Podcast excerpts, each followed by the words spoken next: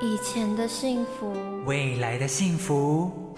不，我要现在就幸福。收听美乐蒂的幸福 ING，每天都是美好的幸福进行式，让你幸福不 NG。好幸福哦！幸福 I N G。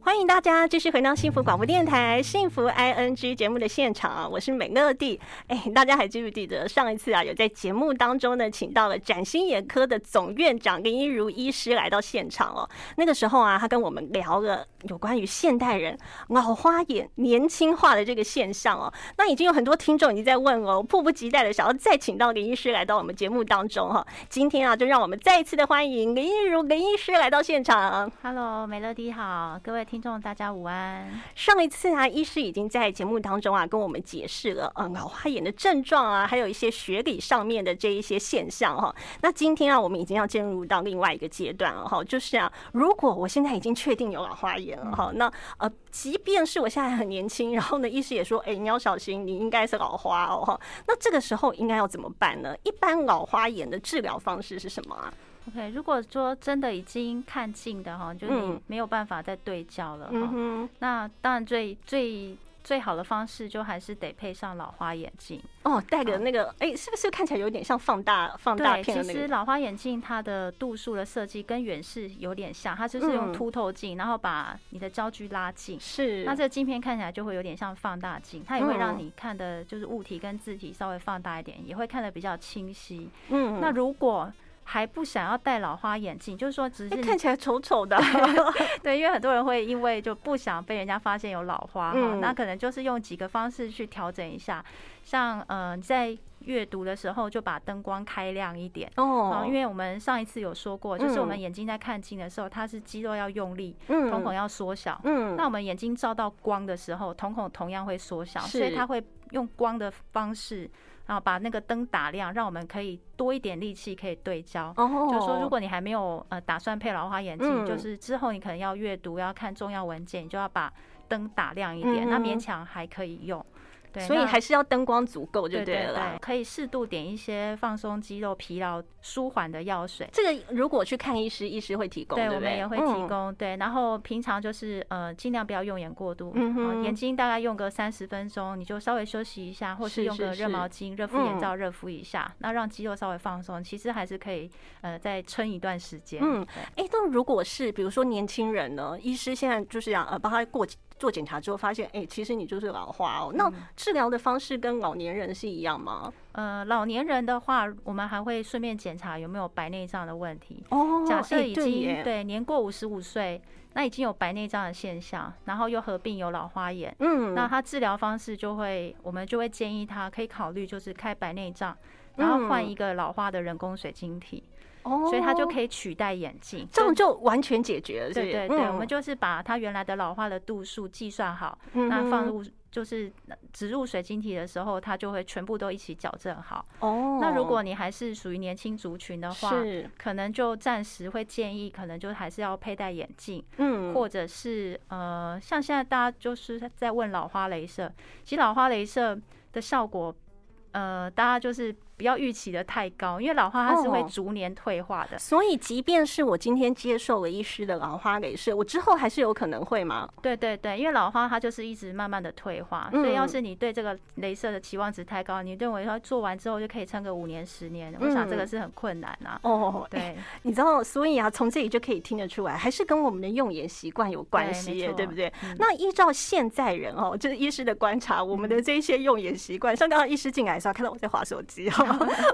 医师有一些什么样的建议啊？对，那首先就是说，因为现在手机已经变成大家生活不可或缺的一个真部的，分，一机在手，对想干嘛就出干嘛。哦门没带钥匙没关系，没带手机就不行。我跟你讲，我还曾经有过坐计程车再回去拿的，我真的对没有办法， 我没对有带手对所以机现。在大家所有的生活的日常哈，不管是休闲还是工作，嗯还有联络，全部都是在小小的手机上。是啊，嗯对，那所以就是说，第一个当然是当然是期望大家可以减少避免依赖手机。嗯，那另外就是说，你在手机在那个字体的调配上，我是觉得建议大家可以把字体稍微放大一点，就是可以减少你阅读的一些、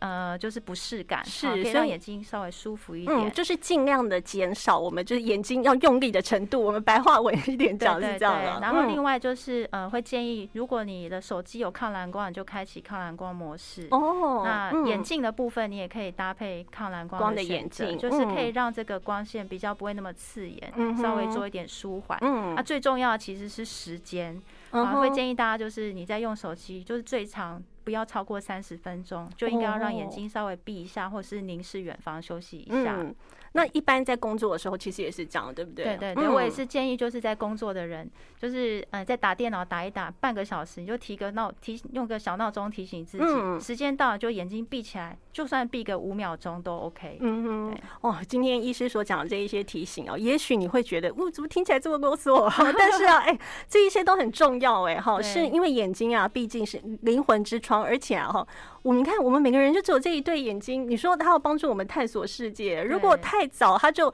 呃跟我们抗议不能用了，这个真的是太不划算哦。 对，其实我们临床上看到很多眼睛失明的人，他的嗯生活痛苦指数是比其他的疾病还要高很多，是是因为你就是好手好脚，可是对你啊的眼睛看不到，你哪里都去不了，真的，就真的哦很辛苦。对啊，所以以医师的这一些提醒哈，我们真的都要放在心上哈。那我们现看也看到啊，现在眼科啊哈，真的是呃，我相信这个林医师一定是从这种小小小病患到年纪很大的病患都有，就看这个年龄层很广哈。而且啊，近二十年来，大家的用眼习惯其实也都完全不一样。对。嗯，不晓得之后，呃，林医师认为，就眼科这个科别而言哈，你们未来的趋势会是什么？嗯，第一个当然就是说，因为眼睛看起来哈，以这样趋嗯势来看，好像大家用眼过度的关系，所以眼睛老化的速度其实是加速的。是是所是，以未来可能就是像青光眼或是嗯视网膜疾病、嗯黄斑部疾病这些神经的损伤是可预期的哈、嗯所以现在也都一直在研究，看有没有什么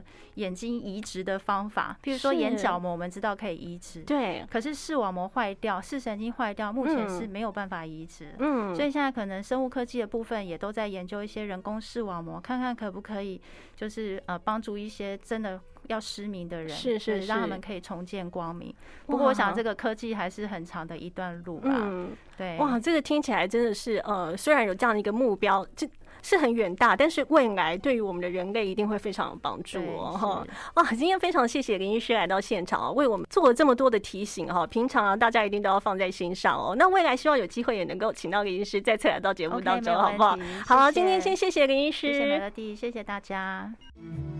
听见幸福，从心转变，